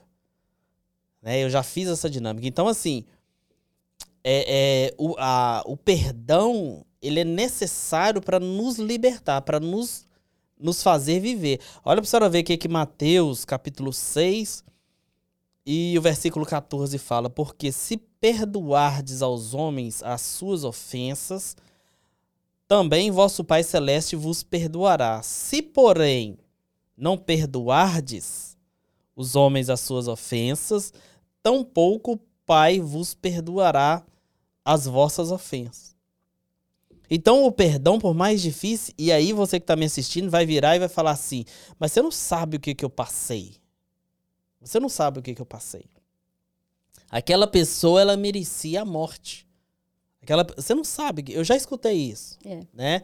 De, de, de- principalmente de casais. Trabalhei muito com casais. Então, é, você não sabe, porque você não estava dentro de casa. Um tapa que ele me deu, um tapa que ela me deu, aquilo me custou muito. Um tapa na cara, você não dá um tapa na cara de, de um ser humano. Mas só que, se você ficar nutrindo o rancor, quem adoece é você. É você mesmo. É você Vai mesmo. levar à depressão, vai, vai trazer outros tipos de, de enfermidade também. Exatamente. E você precisa, se você não consegue, você precisa expor isso pra alguém, pra alguém te ajudar a você chegar nesse ponto que é perdoar. Né? A irmã procurou um médico, né? E o médico ele ali arrumou uma forma de quê? Da irmã colocar isso pra fora. Porque isso não, é remédio que vai curar isso, irmã. Porque eu, tava, eu lembro da, da entrevista com o pastor Davi, e, e que ele falou assim que tem coisas que o, o remédio ele vai curar.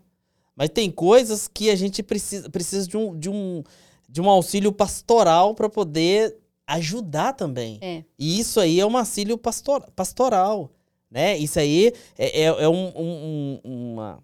Não, não é uma terapia, mas é um aconselhamento pastoral que precisa ser levado. É por isso que hoje as pessoas falam assim, ah, fulano virou pastor, chegou aqui, virou pastor e é pastor. Gente, ser pastor é muito mais sério do que simplesmente estar na frente de uma É. igreja. É muito, é coisa muito mais séria. Uma pessoa que tem que lidar com esse tipo de problema não é, não é ser qualquer coisa, não. Não.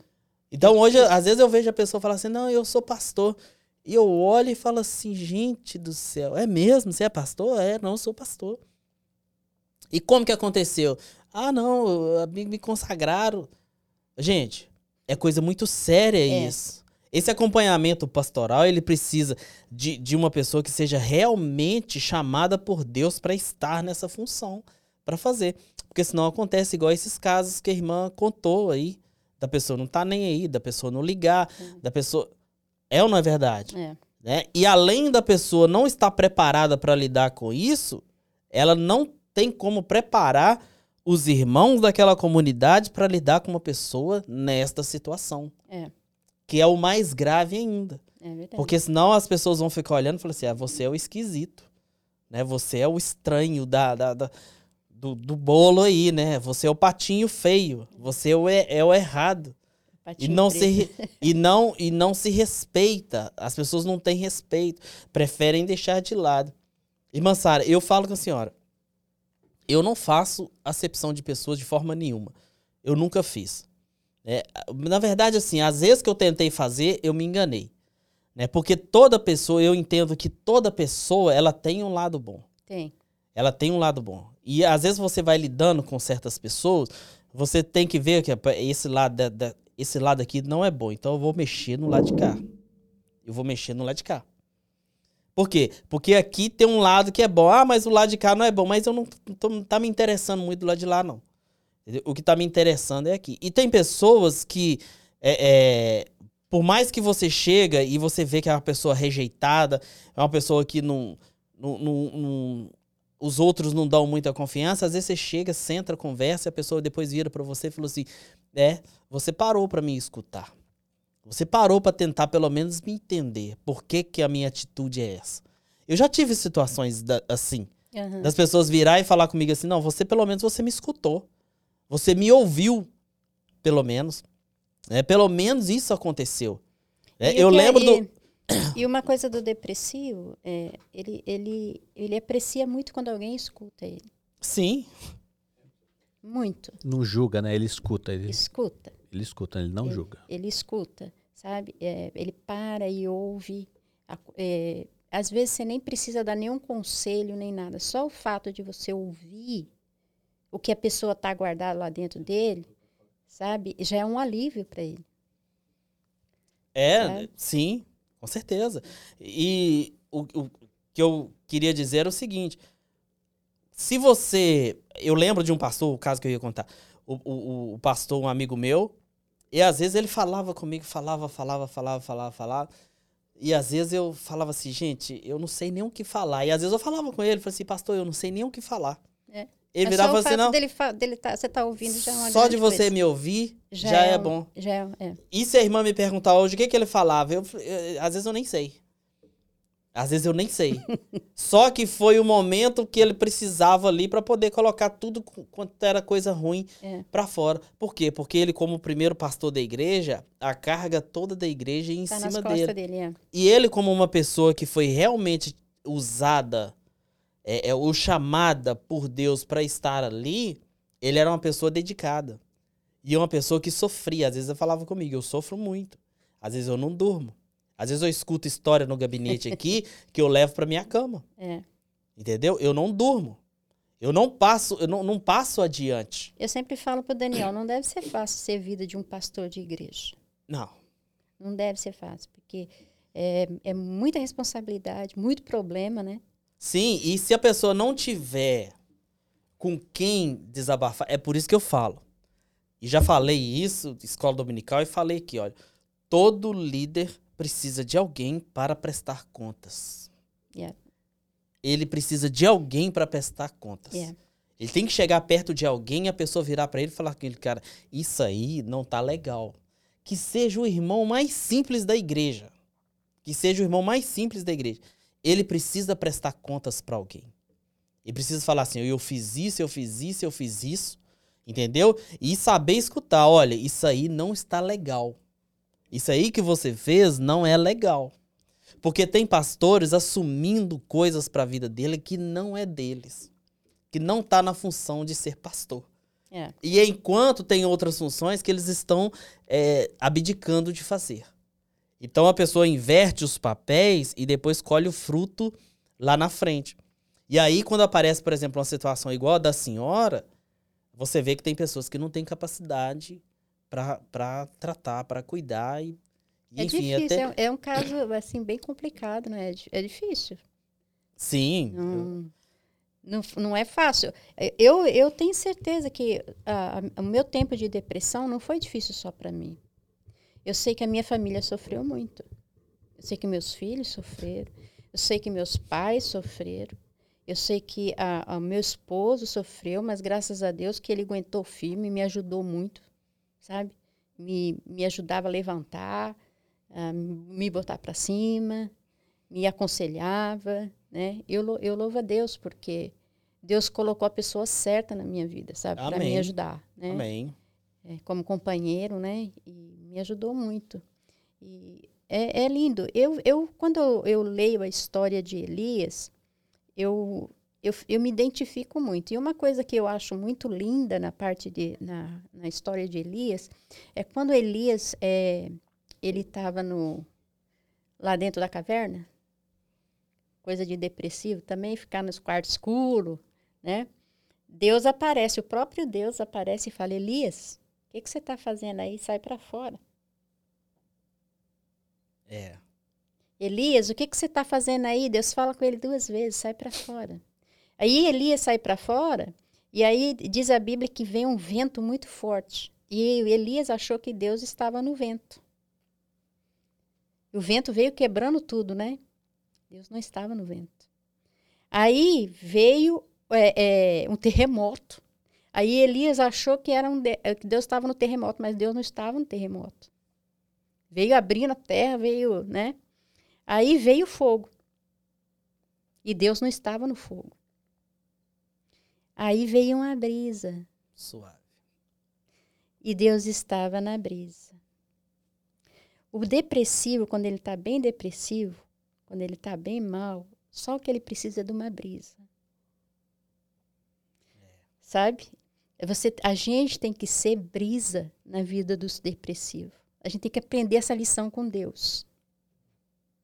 Sabe? Você chegar pro depressivo assim, ó, sai dessa, cara. Isso aí é, isso aí que você tá tendo aí é frescura. Levanta dessa cama. Vai trabalhar, você é preguiçoso, você é vagabundo. Eu já escutei isso. Entende? Não, não para mim, mas eu escutei outras pessoas que tiveram depressão e que passou por isso. Era tratado como se, sabe, ele estava doente, a pessoa estava doente, né?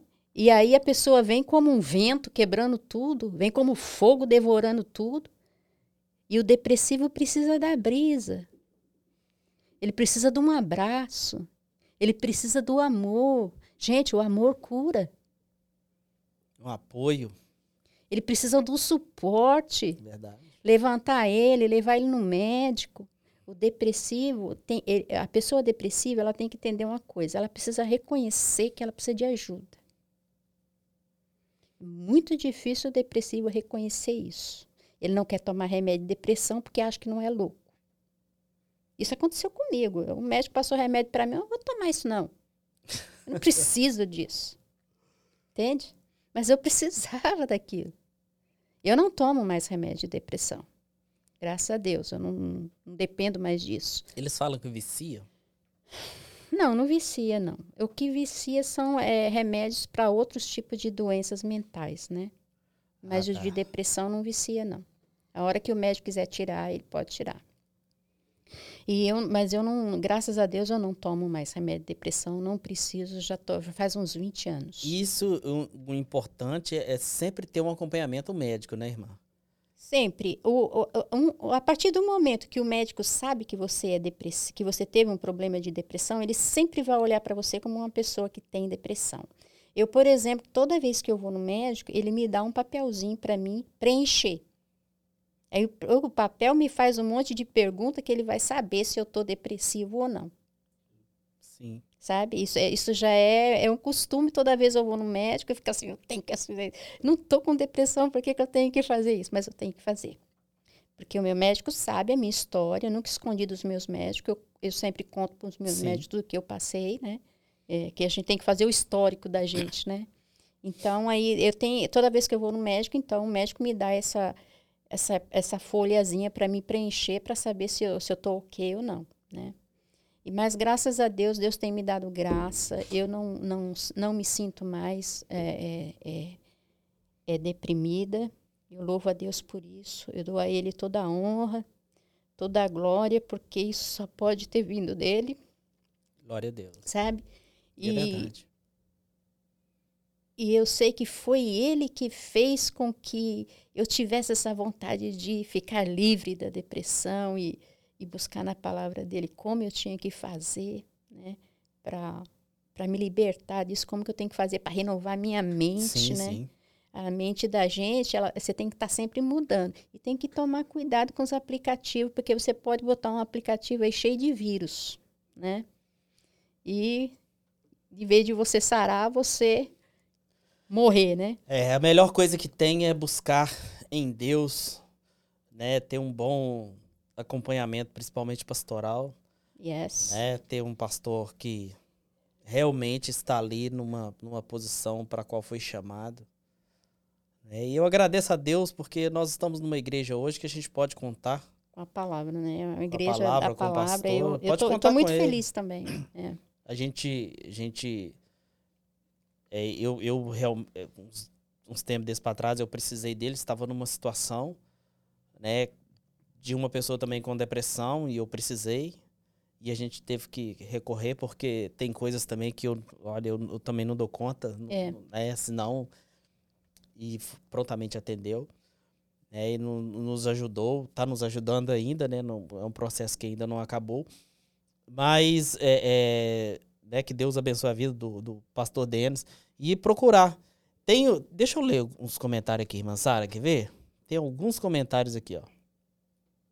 A irmã Ângela Antônio, Ângela Antônia, ela fala assim: convivo com a dor também. Tenho quatro hérnias de disco, escoliose, espondilióstese e torci, torcicolo congênito. Mas Jesus tem me sustentado até aqui.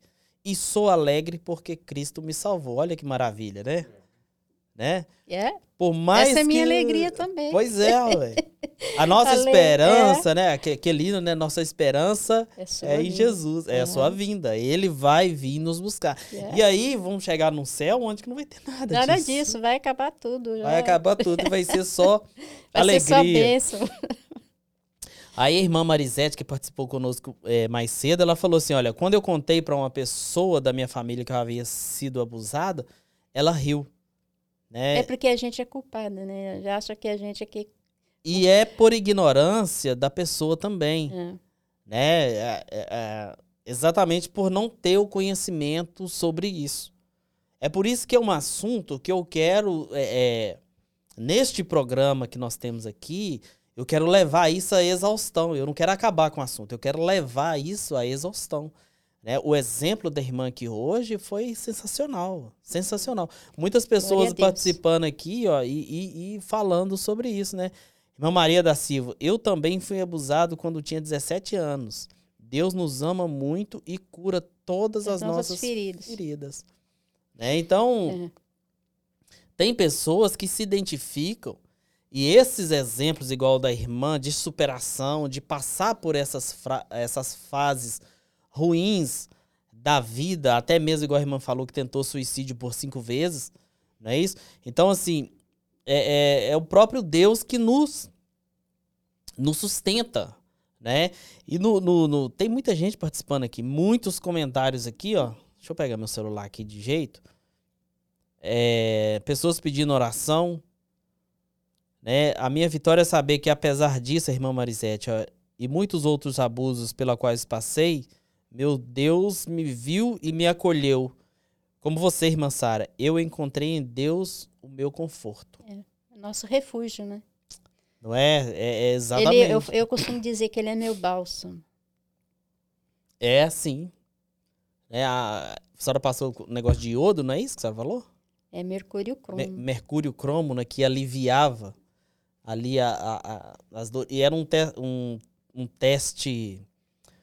Como é que fala? Um, Experimental. exper- experimental, né? Uma, uma cura, uma terapia experimental. Esse médico interessante, ele ficou. eh, Os 15 dias que eu fiquei sem dormir, ele ficou 15 dias no hospital.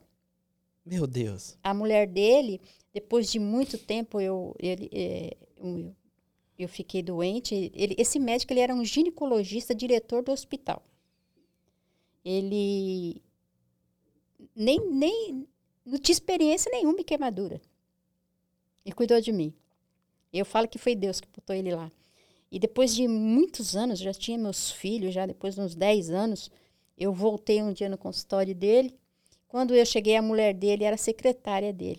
A hora que eu entrei, que ela, ela, que ela me viu, ela me conheceu. Aí ela falou assim: Você é Sara, aquela mulher, aquela jovem que meu marido cuidou lá no hospital Aban? Eu falei: É, sou eu mesmo. Aí ela pegou e falou assim: Menina, meu marido ficou 15 dias, eu não sabia disso. Ficou 15 dias sem ir para casa. Eu ia todo dia levar roupa para ele e comida para ele no hospital. Enquanto você não dormiu, ele não veio para casa.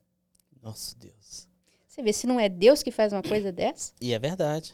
Que que eu, né, um médico fica 15 dias no hospital, ele ia toda hora no meu quarto, ele estava lá toda hora me checando, vendo, sabe? Foi um, um, um anjo que Deus colocou na minha vida. A irmã Solange também está aqui, ó, mandando um abraço para a senhora. É, minha parceira de oração. Amém. Deus abençoe, irmã Solange. é minha parceirona aí, ó. A gente tá todo sábado de joelho aí junto aí. Exatamente. E você que está aí nos acompanhando, né? Você curta esse vídeo, dá um, um like para nós aí, dá uma compartilhada. E nós vamos terminar, irmã Sara. Tem muita gente que pede oração para nós. Nós já estamos aqui há uma hora e. Uma hora e meia, não é isso? Nossa, quase? tudo isso? Nem vi passar. Uma hora e dezoito. Uma hora e dezoito? Passou rápido, hein? Todas aqui, a gente, quando a gente assusta, já voou o Mas tempo. eu, antes de fazer a oração, eu queria, eu queria falar para as pessoas, se elas estiverem se sentindo deprimida, é, procura um médico, né? procura ajuda, procura saber se ela tem alguma enfermidade que pode causar a depressão e, e fazer um, um, tratamento paralelo. Né? Procura buscar a palavra de Deus, ler a Bíblia, porque a Bíblia ela liberta. Sim. A Bíblia ela é água, ela limpa, ela purifica. A, a, na, na, palavra de, a Bíblia diz que Jesus é o pão da vida, Jesus é a água da vida. Então Jesus ele tem o poder de transformar. Ele tem o poder de fazer com que você perdoe a pessoa que te fez tanto mal, né? Então procure a, a, a leia a Bíblia, busque a palavra de Deus, ore, né? Peça direcionamento de Deus, né? Procure é, manter a sua mente sempre renovada, né? A, a, mente, a, mente, a mente da gente não pode ficar guardando coisa velha, não. As coisas velhas têm que sair, tem que tá renovando, tá renovando, tá renovando. E as, as curas vêm através da renovação da nossa mente, né? Oh, Eu creio nisso, então... O, a senhora está falando em procurar ajuda, é, a gente está reformulando o nosso, o nosso website, e uma das coisas que aqui a igreja vai estar tá fornecendo, juntamente ao departamento de, da, de capelania, né? Vai ser isso aí também. A pessoa é. vai poder entrar lá, mandar uma mensagem, vai ter alguém que vai poder conversar com ela, vai estar tá podendo é, dar uma eu, assistência. Eu estou fazendo parte disso aí também. Então. Tá também atendendo ligações. Então, no, no, futuro, a gente vai estar. Tá... Vai ser legal, né? Sim, com certeza. vai ser bom. Vai ser bênção. É, e o que, o que precisa, né? Igreja, ela precisa ser hospital, né, nessa é. terra. É. Nós, como servos de Deus, nós somos luz e sal. A gente tem que tomar muito cuidado quando a gente vê uma pessoa é, deprimida, né? Estender a mão e ajudar. Eu, tenho, eu sinto muita misericórdia quando eu vejo alguém com depressão, porque eu já tive lá e eu entendo a dor que a pessoa está passando. E fico muito triste quando eu vejo assim as pessoas que tinha um, uma amiga minha que ela estava ajudando outras irmãs é, a fazer um trabalho ajudando pessoas deprimidas. E um dia ela chegou para mim e falou assim para mim, Sara, eu estou ajudando, mas eu não tenho paciência com deprimido. Aí eu falei para ela assim, então, minha filha, você está no lugar errado. Você está fazendo um serviço errado. Porque a pessoa com depressão é a pessoa que mais que precisa de paciência da gente. A gente precisa ter muita paciência com eles. Né? Agora, se você não tem paciência, você está no lugar errado. É procurar uma coisa que você vai ter paciência para fazer. Né? Isso aí não é teu chamado. É verdade. Né? Porque para você lidar com pessoas deprimidas, tem que ser chamado para isso. Se você não tem um chamado para isso, não vai dar certo. Não, e tem que ter paciência. A paciência é o caminho. Paciência. A paciência, o amor. Sim, A perseverança, você tem que ser perseverante, exatamente. né? Tem que Então, estar firme na palavra. é verdade. Tem que, É. tem que ser. é, vocês- essa voz que vocês estão escutando aí é do Vitor. É, né? Ele tá aqui no- nos bastidores aqui, ele participa com a gente também, né? Mas é, exatamente, a pessoa tem que estar firme, a pessoa tem que estar certa do que está fazendo, tem que ter um direcionamento do Espírito Santo. Né? O Espírito Santo tem que agir, a pessoa tem que dar liberdade para o Espírito Santo trabalhar na vida dela, para ela poder é, fazer esse trabalho, né? E, e ajudar outras pessoas, porque senão é, vai ficar dois doentes né? Fica dois doentes. Porque Exatamente. se. Irmã Sara, eu, eu confesso pra irmã, tem histórias que eu já ouvi em, em, em acom- acompanhamento e aconselhamento eh, de casais, por exemplo, que assim, a gente vai com aquilo pra casa pensando. Né? Como que pode isso? É. Né? E se a gente não tomar cuidado, se a gente não tomar cuidado, a gente entra na mesma, na mesma situação. Daí a pouco tem dois precisando O de, mesmo de- problema. Exatamente. Exato, né? é. E o diabo, ele, ele está ali ao nosso derredor, nos acompanhando, e ele sabe as, as nossas fraquezas. Não é? Ele sabe as nossas fraquezas. As misericórdias do Senhor que são grandes na nossa vida, porque senão quando ele vem, ele vem a bocanha e E Graça, eu Destrói sempre falo para Daniel, graças a Deus que ela se renova toda manhã, porque se ela não se renovasse, nós também tava A gente também tava no sal. Como diz a irmã lá na ilha, ela falava, nós tava no bico do urubu.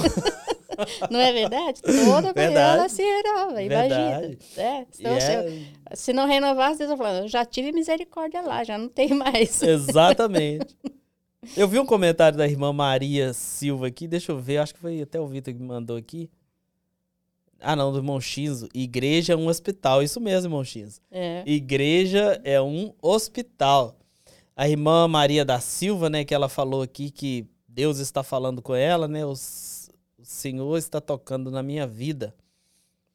Né, eu senti uma vontade, quando o Senhor leu o meu nome, eu senti uma vontade forte de vomitar. Nós vamos estar orando, irmã. Né, da- na- daqui a pouquinho nós vamos, estaremos orando. Continue conosco, nós vamos, estaremos fazendo uma oração por todos esses pedidos que chegaram aqui é, para nós. A irmã Jussara Matos também tá aqui, ó. Cheguei atrasada, amo ouvir as suas mensagens e entrevistas, me fortifica. Deus abençoe, irmã Jussara. Ela tá sempre conosco ela tá aqui sempre também. aí, é, já Tá. já. Sempre conosco, ela acompanha aqui mesmo. É, Maria Silva, Deus cura toda a depressão. É, e é verdade.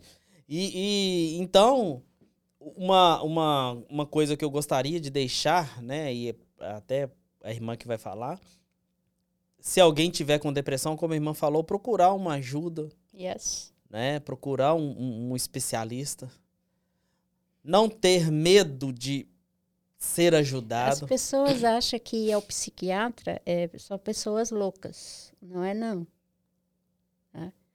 Psiquiatra é um médico que cuida do cérebro das pessoas, né? E o cérebro é um órgão, é, um- é normal, é uma coisa normal. Não tem, não tem, não tem, é, é, é, não tem é, erro nenhum ir no psiquiatra, né? Ele é um médico, tá lá para ajudar e ajuda. Né? Aqui nos Estados Unidos, a função do, do, do psiquiatra, ele, ele fala com você, ele vê tipo de depressão que você tem e ele que vai te passar os medicamentos. Aí depois ele vai te mandar para um psicólogo, aí o psicólogo que vai fazer o teu acompanhamento. É, e aí é uma terapia, é, É. uma conversa, né? E muito bom, eu fiz, eu cheguei a fazer aqui duas vezes, é, não terminei de fazer, né? Porque é, é- é- acho que é dois meses, uma- tipo de uma classe, né? Você vai, depois você tem até diploma, dão até diploma, né? Ó. É, mas eu não terminei o meu, não. O, o- a senhora passou por esse todo o processo de, de depressão e continuou casado. O pastor Daniel não, não desanimou, né, pastor? Não. continuou cuidando. Não, ele foi, ele foi o meu, a minha, minha coluna aí que me segurou esse tempo todo, me Isso, ajudou isso é muito. sinal que é um verdadeiro homem de Deus convertido, É, a gente né? vai, nós vamos fazer 43 anos de casado. Olha Agora, dia benção. 1 de abril. né? 43 anos de casado, 43 viu, anos. Vitor? Eu tenho, vi- eu tenho 23 aí, tô na metade quase. É. né? Passei um pouquinho da, da metade. Amém. Amém. Glória a Deus. É muito bom ter a senhora aqui. Amém. Foi muito bom, tenho certeza. Foi, Foi muito bom edificante para muitas participar. Eu pessoas. estava um pouco tensa, né? Mas depois eu relaxei. Não é nada de sete cabeças. Não. Foi muito bom.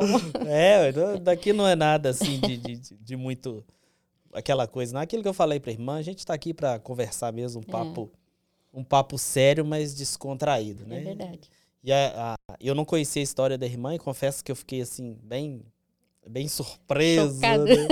Não, fiquei surpreso e, e, né, com que a irmã, a experiência de vida, né, e nos ajuda também essa, essa experiência, ela vai nos, vem para nos ajudar, né? Eu Também até quero falar para os pais que têm alguns, algum filho que está por aí, quem sabe, com depressão, né? Procure investigar, sabe? Se essa criança não foi abusada. Observe o Observe, comportamento. porque o- a a criança, quando ela é, ela é abusada, ela muda o comportamento dela. E os pais precisam aprender a, a- a observar o comportamento dos filhos. Sim, Porque o comportamento fala muito. Né? Então, se você vê que seu filho aí tá, tá, tá depressivo, observa, vai devagar. A mãe, ela sempre tem um jeitinho de convencer o filho a falar as coisas, né?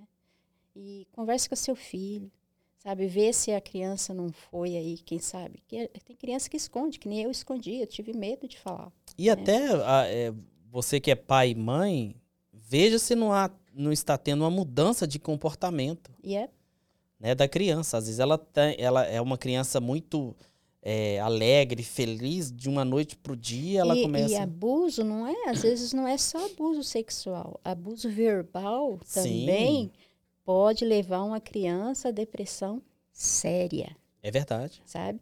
Tem pais que não têm paciência com os filhos e às vezes fala muita besteira. Nossa. Deus. É, então os pais têm que vigiar muito, sabe?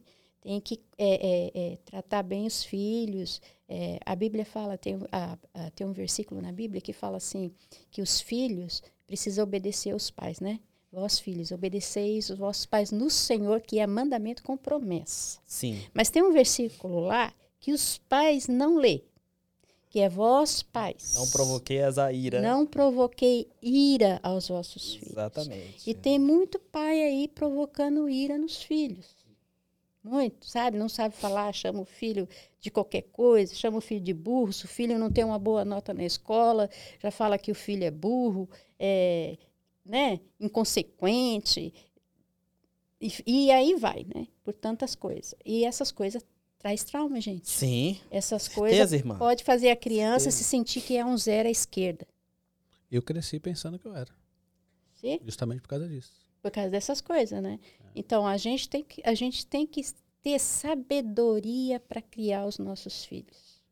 É Ó, verdade. eu, vou, eu vou além também. Não só os filhos, mas o irmão da igreja, Yes. seu vizinho, seu amigo, um É, familiar. Né? Qual eu perguntei para a senhora se quando a senhora passou por, por que a senhora passou, se alguém sabia, se alguém né, viu alguma coisa diferente. Não, né? Às vezes a gente tem não- isso. Eu não tive assim uma ajuda, não tive um apoio nenhum, não tive. Sim, mas a, seu e irmão depois do lado. disso foi muito discriminada na igreja, Sim, o, muito. o irmão do lado às vezes está passando. A gente aqui que é imigrante nos Estados Unidos, às vezes você não tem uma família, você não tem um É. amigo, você não tem É. a liberdade de, igual a senhora falou, né? Só de pôr para fora. É. Só você poder conversar. Conversar e- já é um grande alívio. já, já já, é já é um grande coisa. começo É para a pessoa, para Deus trabalhar. É. Então, Eu espero que Deus tenha tocado no coração de alguém aí que Tocou, tem muita que gente tenha- participando que aqui. tenha sido útil, né, para alguém. Com É. certeza foi, com certeza foi. Nós agradecemos demais. Né? Já passamos aí de uma hora e meia, eu acredito. Sinésio, deixa. Ó, se a, se a irmã, a irmã Sara é, e o pastor Daniel aqui, eles. é, aproveitar a presença do, do pastor aqui, eles concordarem, termina cantando esse, esse hino que a senhora cantou no hospital com os eu- dois. Eu, eu não lembro a letra todinha dele. Ah, o pastor Daniel, ele é, é um- uma. Hã? É, Corre ali na casa do senhor aqui, a gente vai, vai falando aqui até. O pastor Daniel quer buscar o violão, vamos, vamos terminar, Ah, que não, essa eu acho que. Vai sem violão mesmo. Vai, vai na capela. Vai lá, pastor, vai lá Mas com eu ela não lá no lembro a microfone. letra todinha dele. Você lembra? Você acha a letra dele aí? Ele acha que. ele é- Músico, músico bom é assim, ele vai na, na, na capela mesmo e. Eu acho que nós precisamos deixar um violão aqui que nós estamos precisando. Sim. né? É. Tem várias pessoas que. Fica, fica a dica. é, se alguém quiser pa- patrocinar um violão, por favor. Gente, eu, eu não sei cantar, não, tá? Eu, Não, mas não precisa. É, só sabe adorar, é diferente. Deixa, deixa eu ver mais irmãos aqui na, na internet, aqui, ó. É, Monchinzo tá aqui, Monchinzo. Monchinzo, é, gente boa, gosto o mais de Monchinzo. é nosso amigão, né? Não é? É. Ele tá, tá sempre aqui nos cultos, em tudo, né? Participa tudo. Gente, vocês que estão nos acompanhando, eu tô vendo aqui o irmão falar que gostaria de ser membro da nossa igreja. Nós estamos debaixo da autoridade do pastor Denis Marcelino. A nossa igreja ela fica na cidade de Hyannis, no estado de Massachusetts, nos Estados Unidos. É, se você tiver interesse de participar conosco, né? Vir aqui conhecer a igreja, pode conhecer a irmã Sara também. Aí, é, vocês É podem vir aqui, né? né? É É, exatamente. Nossos cultos aqui, nós temos o culto de- na terça-feira, é, sete e meia da noite, né? Que é, nós chamamos de culto da vitória.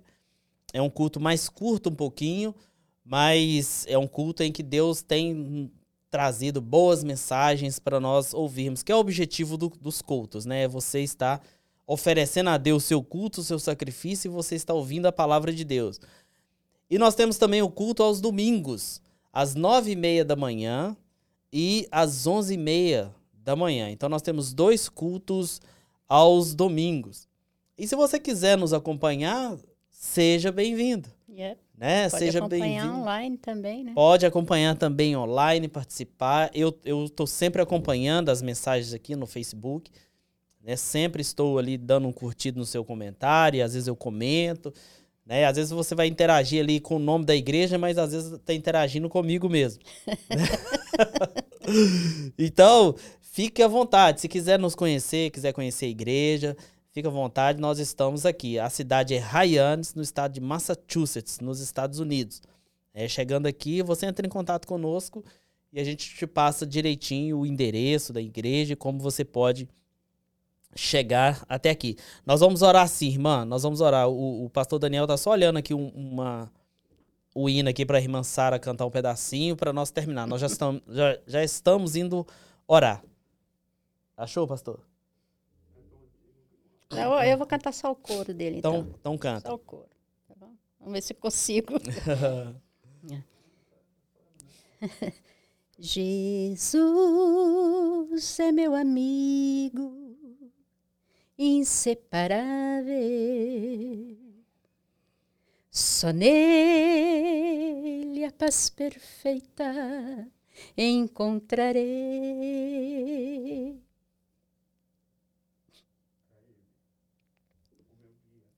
É Ele, o meu guia, a esperança de cada dia. E com Ele, lá no céu, eu vou viver. Amém. Essa é a nossa esperança. É a minha esperança. Amém. Deus continue abençoando. Amém. Irmãos, nós vamos orar. Eu quero que você pare um minutinho e ore conosco. Porque nós vamos orar, mas nós não sabemos todos os problemas É né, das pessoas que estão aqui. Não é? A gente não conhece, só Deus conhece todas as coisas. É. Mas eu queria que você parasse um pouquinho e orasse conosco e apresentasse a Deus o seu problema. Não dependesse só de nós, né? Você pode ter sua experiência pessoal com Deus. Não é, irmã Sara? É verdade. Cada um chega ali diante, porque o véu foi rasgado e nós podemos Nós entrar no, temos san- acesso. ao santo dos santos. Yes. Não temos que passar por sacerdote nenhum. Não é? É. Então, por pessoa alguma, né? Da mesma forma que a irmã Sara pode orar, que eu posso orar, e que qualquer um que está aqui pode orar, você também pode orar e Deus pode ouvir a sua oração e isso vai ser uma experiência que você vai ter com o Deus a quem você serve, Aleluia. não é? Então, eu quero que você pare um pouquinho para nós orarmos. Nós vamos apresentar a Deus os pedidos e você vai apresentar ao Senhor a sua necessidade né? Nós acreditamos num Deus É. que ele é todo poderoso. Né? Todas as coisas estão no controle de Deus. Nós precisamos entender isso. Deus é um ser soberano.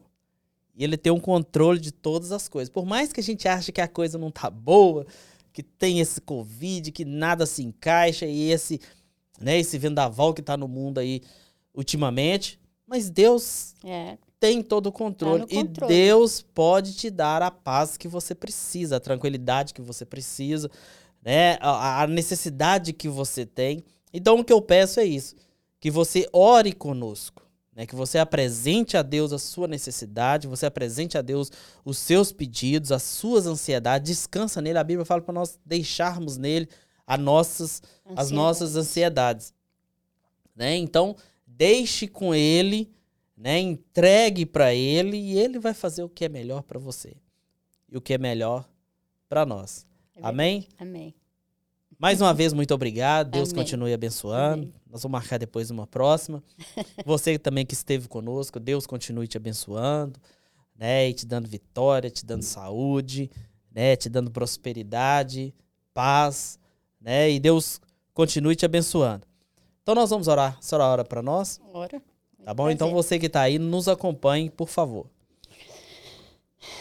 Pai, no nome santo de Jesus Cristo, teu Filho, nós viemos na tua presença nessa hora, Senhor, agradecida a ti, Senhor, por esse momento que nós tivemos aqui junto. Amém. Jesus. Agradecida a ti, Senhor, por tudo aquilo que o Senhor fez e que o Senhor fará e tudo aquilo, Senhor, que o Senhor tem feito e nós nem sabemos. Nós somos gratos a ti, Senhor. Senhor, eu quero neste momento orar pelas pessoas que estão pedindo oração pela internet. Quero Amém, pedir a tua, a, tua, a tua mão estendida sobre a vida deles, ó Deus. Amém, Ó Pai, no nome de Jesus, vai em conta a necessidade de cada um deles. Se é saúde, Senhor, que o Senhor possa trazer saúde. Senhor, se tiver alguém ali do outro lado com depressão, que a tua misericórdia, que o teu amor alcance a vida deles, ó Deus.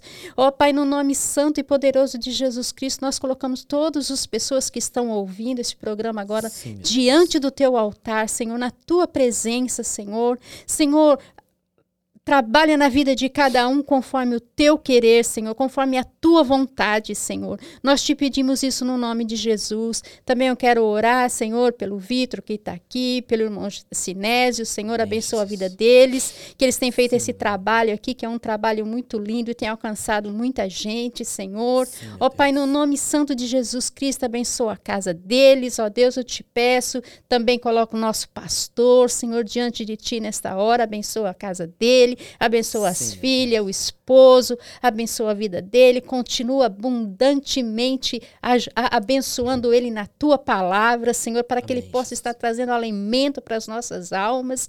Ó Pai, no nome de Jesus, eu quero colocar toda a nossa igreja diante de Ti também nesse momento, Senhor. E aquelas pessoas que nós sabemos que estão necessitando de ajuda porque estão no hospital, estão enfermos, ó Pai, no nome de Jesus Cristo, coloque as Tuas mãos santa e poderosa sobre a vida de cada um deles. Nós cremos no milagre do irmão da Solange, nós cremos que o Senhor pode fazer muito mais do que nós pensamos, ó Amém, Deus. Ó Pai, no nome santo de Jesus Cristo, eu agradeço a Ti por esta oportunidade de estar aqui hoje. Não só hoje, Senhor, mas para todos sempre. Obrigado por tudo, Senhor, no nome de Jesus. Amém. Amém, meu irmão. E lembre-se, o seu lar pode ser feliz. Deus abençoe a todos.